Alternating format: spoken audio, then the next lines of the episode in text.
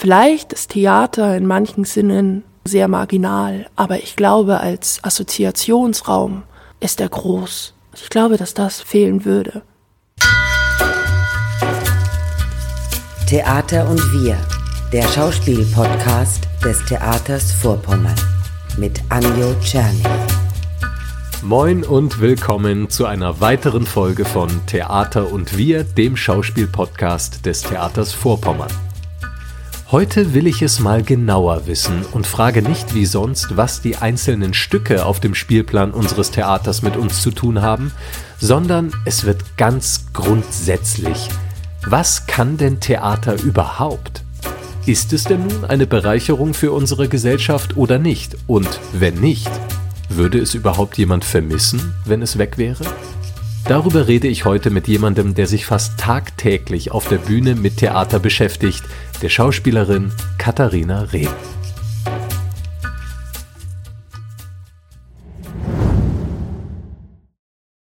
Katharina, ich würde gerne heute mit dir ein wenig vorweihnachtliche Realitätsverleugnung machen. Oi. Mhm. Was könnte das sein? Ja, das frage ich dich. Da gebe ich die Frage doch direkt zurück. Okay. Ich möchte gerne mit dir heute übers Theater reden, mhm. getreu dem Motto des Podcastes, was soll das Theater? Und während wir uns bei anderen Folgen eher auf einzelne Stücke konzentrieren und sagen, was haben die mit uns heute zu tun, reden wir heute vielleicht einmal ganz grundsätzlich darüber, warum sollte man vielleicht Theater spielen? Was mhm. für Möglichkeiten hat Theater? Bringt es was, Theater zu machen? Was bedeutet das für uns als Schauspieler? Und ich würde das Ganze abseits der Corona-Diskussion machen, damit wir da grundsätzlich bleiben und nicht auf einmal ja. wieder bei Vergleichen sind von vollen Theatersälen und vollen Fußballstadien irgendwie. Das ja. Wurde oft genug gemacht und äh, finde ich gerade zu dem Zeitpunkt nicht mehr spannend. Challenge accepted. Okay, sehr gut. Und jetzt kommt es, damit wir auch bei diesem Grundsatz bleiben und nicht zu sehr in das Corona-Thema reinrutschen, mhm. habe ich mir folgende Spielregel überlegt. Hier rechts neben uns steht eine Thermoskanne voll mit Glühwein. Und jedes Mal, wenn einer von uns das Wort Corona, Neuinfektion oder Querdenker sagt, dann muss er einen Glühwein trinken. Das fällt schwer, das jetzt nicht zu sagen. Wo glaubst du, werden wir landen am Ende des Gesprächs? Beim Glühwein. okay. Katharina, wenn ich mich mit Schauspielerinnen und Schauspielern über die Bedeutung des Theaters unterhalte, dann habe ich den Eindruck, ich sehe oft zwei Positionen. Nämlich die einen, die sagen, ich will mit Theater ganz klar etwas verändern und die anderen sagen, darauf habe ich gar keinen Einfluss und dementsprechend mache ich mir keine Gedanken darüber, ob ich etwas verändere. Zu welcher Seite würdest du dich zählen? Ich glaube, inszenierungsabhängig. Mhm. Bin ich bei beiden dabei? sagen wir so, bei einer Komödie, die unterhalten soll und die dann aber das Publikum oder den Zuschauer, die Zuschauerin irgendwie so nach und nach ins Denken bringt und äh, so ein bisschen vielleicht nicht den Spiegel davor hält, aber zumindest irgendwie einen Punkt hat, wo man drüber nachdenkt. Finde ich super, würde ich aber jetzt beim Spielen oder bei der Inszenierung oder beim Erproben gar nicht mitdenken, sondern mhm. das ist ein schöner Nebeneffekt. Das heißt, du würdest darauf vertrauen, dass dieser Denkprozess einsetzt, weil du eben nicht versuchst, ihn herbeizuführen, sondern dich eher auf deine Rolle, die anderen Figuren und die Situation konzentrierst. Und wenn da alles stimmt, vertraust du, dass die Zuschauer automatisch ins Nachdenken kommen? Also du denkst beim Spielen keine Botschaft mit? Wenn das ein hochpolitischer Text ist, ein zum Beispiel Jelinek-Text, ein, ein Text, der durch Mark und Bein geht. Da möchte ich's mitdenken. Da weiß ich nicht, wenn, wenn ich Texte erarbeite oder ein Kleist-Text, Kleist hat das auch, der, der aufwühlt, der seziert Texte, die so eine Welt erzählen, dann möchte ich diese Welt auch erzählen. Und das ist natürlich auch ein großes Scheitern, aber da habe ich eine große Lust daran, das Publikum oder den Zuschauerinnen so gern teilhaben zu lassen, zu sagen, das ist eine Welt, guck doch mal, so. Mhm. Ich glaube, das hat Beckett einmal über das Theater gesagt oder über die Arbeitsprozesse am Theater. Scheitern, scheitern, besser scheitern. Ja, Und wo dann aber der vielleicht auch politische Moment ist, wo man in die Köpfe von den ZuschauerInnen reinkommt, das weiß ich nicht. Das kommt wahrscheinlich auch auf das Gegenüber an, auf die Tagesform, auf den Background, auf so viel. Das glaube ich nicht, dass ich es in der Hand habe. Aber beim Spielen hätte ich es gerne absolut. Ist das nicht frustrierend, wenn man oft über die Auswirkung der eigenen Arbeit im Unklaren gelassen wird? Oder bekommst du manchmal auch mit, was die Leute über dein Spiel denken? Also wirst du zum Beispiel vielleicht mal nach einer Vorstellung angesprochen und erhältst Feedback? Also zum einen gibt's ja diese Publikumsgespräche, wo man es relativ unmittelbar mhm. vielleicht mitbekommt. Mhm. So, ja. ähm, ich bin ein bisschen zu scheu, um danach mich unter ZuschauerInnen zu mischen. so, es, äh, da bin ich nicht ganz tough genug.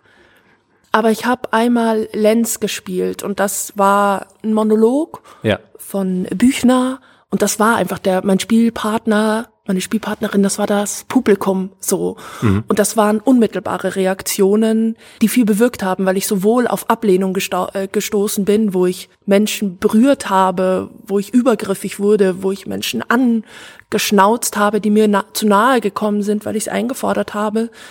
Und diese Reaktionen finde ich, wenn sie zum Spielpartner werden, das Publikum, das finde ich eine Grenzerfahrung und wunderbar. Das klingt für mich, als würdest du mit dem Publikum das versuchen, was man als Schauspieler auch meistens mit seinen Figuren versucht, nämlich sich mit den anderen Figuren in Beziehung zu setzen. Und du glaubst, das funktioniert im Idealfall auch mit den Zuschauern? Das ist meine Hoffnung und in, in einer gewissen Weise, glaube ich, auch ein Antrieb. Und wahrscheinlich ist es auch bei jedem Stück anders. Also ähm, Oh, schwierige Frage, Anjo, wirklich schwierige Frage. da komme ich ins Stottern. Ähm, ich glaube ja. Mhm. Das ist, glaube ich, mein Theaterglauben, dass das funktioniert. Mhm. Und ich glaube, das funktioniert schon allein durch den Konzentrationsmoment im Theater. Diese Verabredung von, ich kann es nicht ausschalten, ich kann nicht aufs Handy gucken, ich muss die Konzentration behalten. Und vielleicht gleite ich in meine Gedankenwelt ab. Aber der Moment wirklich rauszugehen und zu sagen, das interessiert mich nicht, das, gut, das habe ich in einer Inszenierung erlebt, dass die Leute reihenweise rausgehen. So what? Das war auch irgendwie schön und beängstigend. Ich meine, da hat man auch was bei den Leuten ausgelöst, im Eben wahrsten Sinne des Wortes. So, ne? ähm, so, das, das gab's auch, obwohl jetzt fallen mir mehrere Inszenierungen ein, wo es passiert ist. Wo Leute rausgegangen sind. Ja, mehrere. ja, ja okay. jetzt, also zumindest schon mal zwei. So. Ja. Aber ich finde, dieser Konzentrationsmoment, auf den man sich einlässt, sowohl auf der Bühne als auch im Publikum, ich finde, das ist ein hoher Wert, den es jetzt, glaube ich, draußen im alltäglichen Leben gemeinsam kaum gibt. Hm.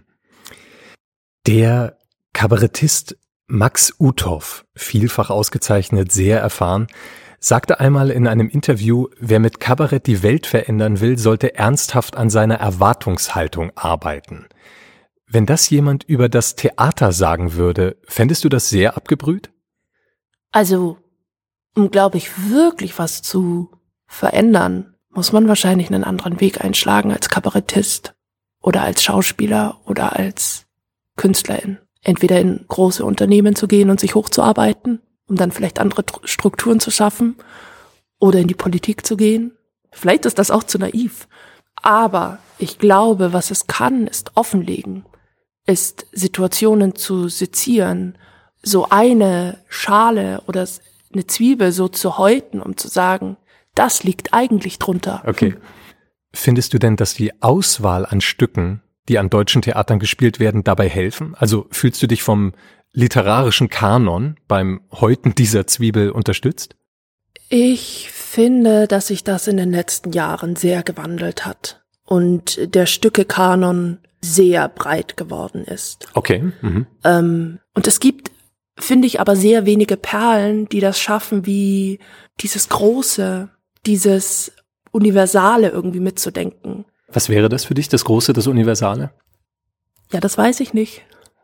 Aber das wünsche ich mir. Okay. Also ähm, du meinst jetzt nicht ein Beispiel wie jetzt ein bestimmtes Thema, jetzt äh, Migration, Digitalisierung, Klimawandel. Ja, vielleicht Klima. Mhm. Findet langsam den Weg auf die Theaterbretter. Und das hat für mich antikes Ausmaß. Neues Narrativ, das man erzählen kann, wo man sich mit auseinandersetzen muss. ist natürlich die Frage, wie, wie erzählt man das alles? Hm. Ich bin da ja immer etwas vorsichtig, wenn es um das um das vordergründige Vermitteln von Themen angeht. Also wenn man dem Publikum salopp gesagt sowas vor den Latz knallt.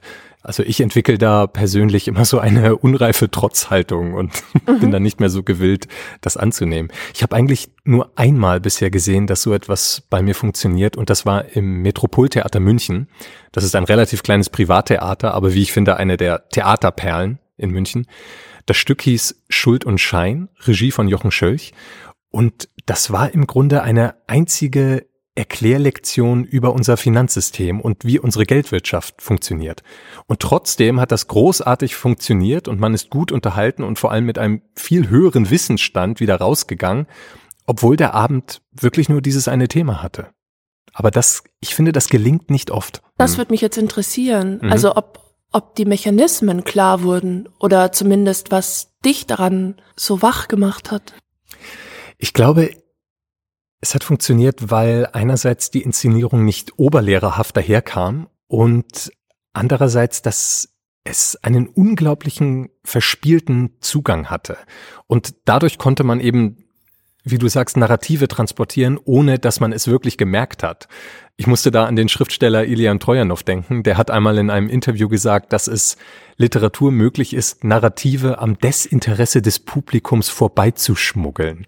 Das fand ich so einen schönen Satz. Und ich glaube, das ist im Theater über das Spielen auch möglich. Ja, ich glaube, das, was du beschreibst, dieser spielerische Moment.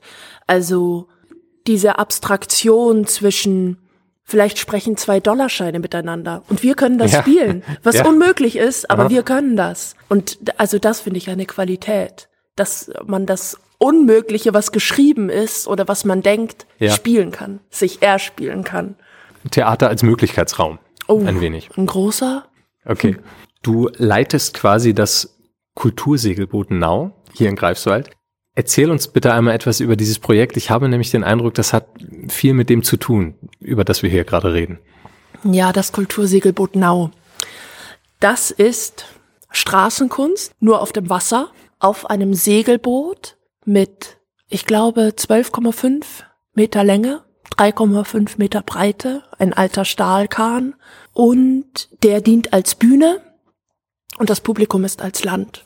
Es sind flüchtige Theatermomente, die wir da erschaffen und versuchen eben an Orte damit zu fahren, zu segeln, im besten Fall, also uns klimaneutral fortzubewegen und Theater und Performance an die Orte zu bringen, wo man sie nicht erwartet. An Häfen, wo Passanten flüchtig vorbeigehen, wo man stehen bleiben kann, nicht muss, unbedarft.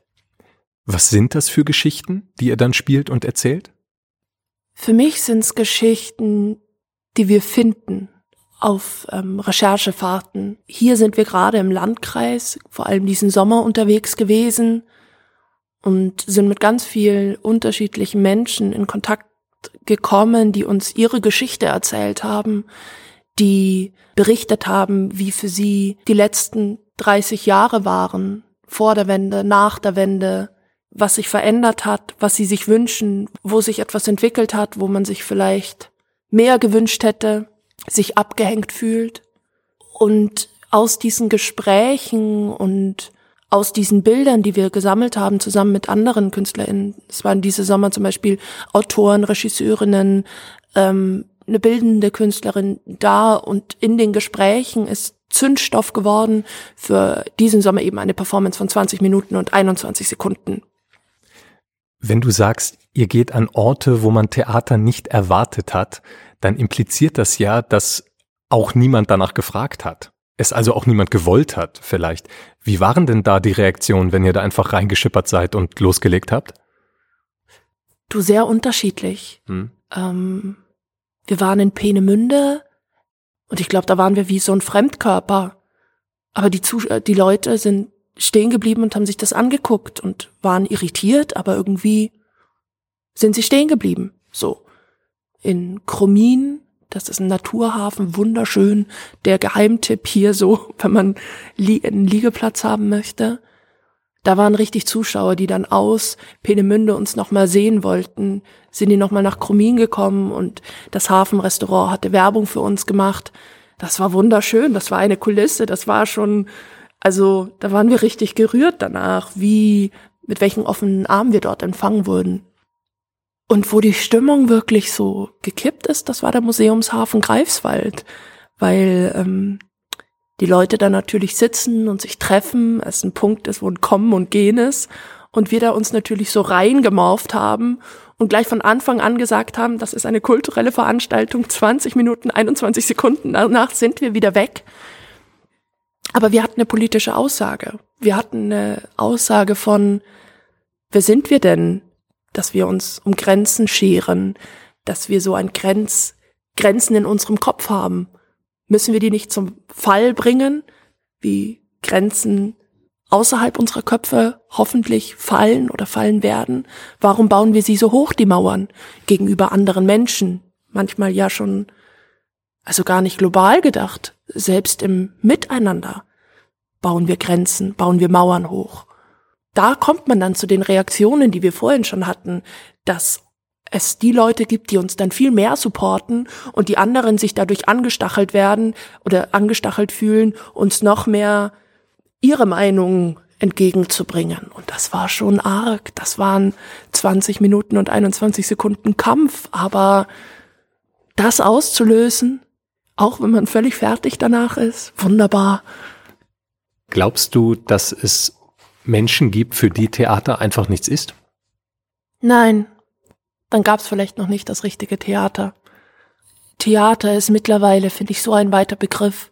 Die vierte Wand gibt's ja quasi nicht mehr. Es ist ein Miteinander. Die vierte Wand, also quasi die Grenze zwischen Publikum und Schauspielern. Genau, und äh, alles Interdisziplinäre, wenn Tanz und Musik oder Gesang, es gibt ja Produktionen, wo alles zusammenkommt. Oder eben Theater für Kinder, Theaterprojekte für Seniorinnen oder so.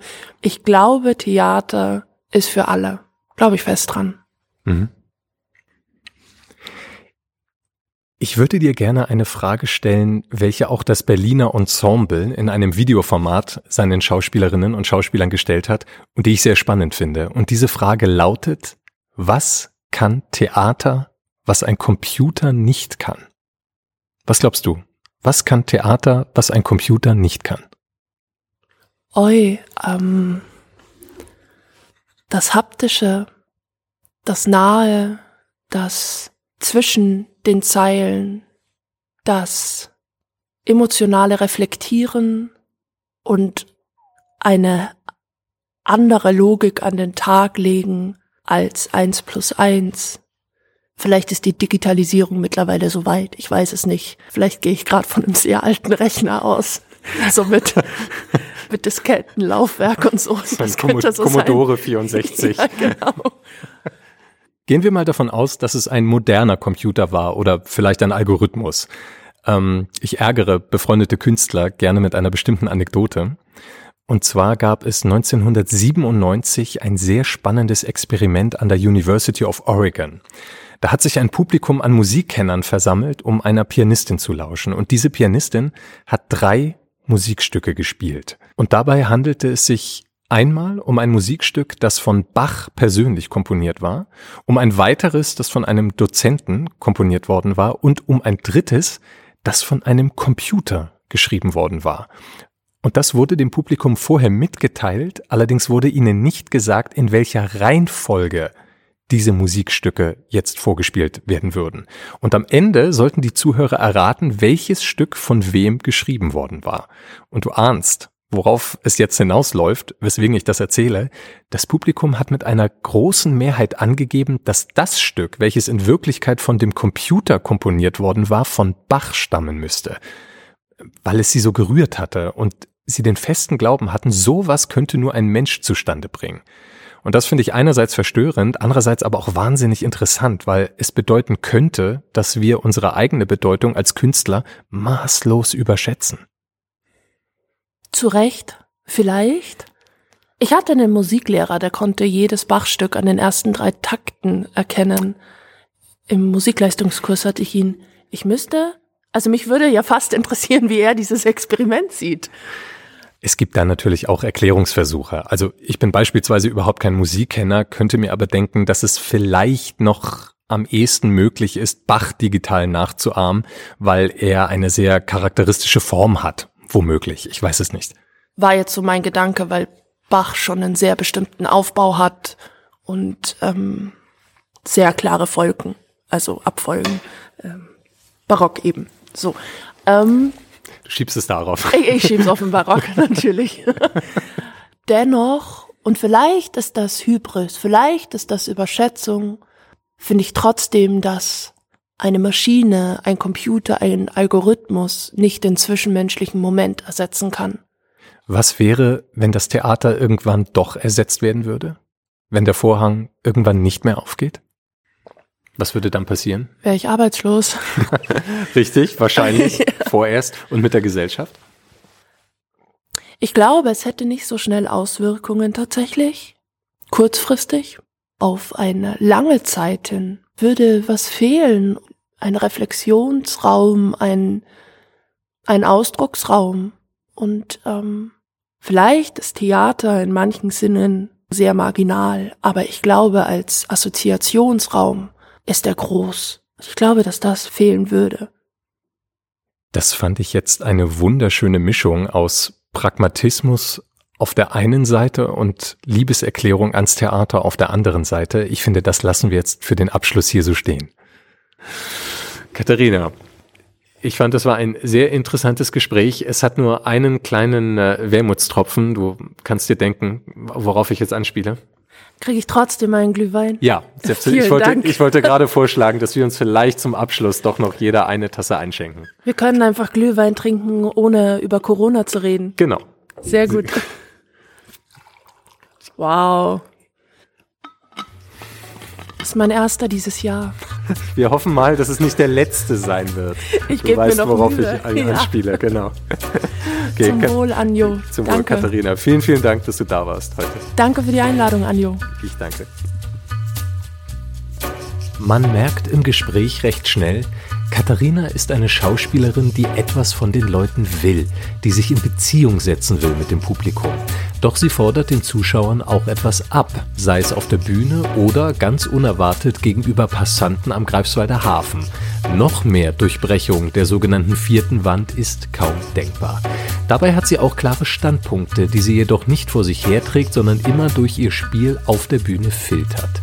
Das erscheint mir ziemlich einleuchtend, denn seien wir mal ehrlich, wohltemperierte Diskussionen, Faktengerangel und Seriosität schaffen leider selten Begeisterung oder führen zum Umdenken. Sie sortieren eher aus nach richtig und falsch, nach brauchbar und unbrauchbar.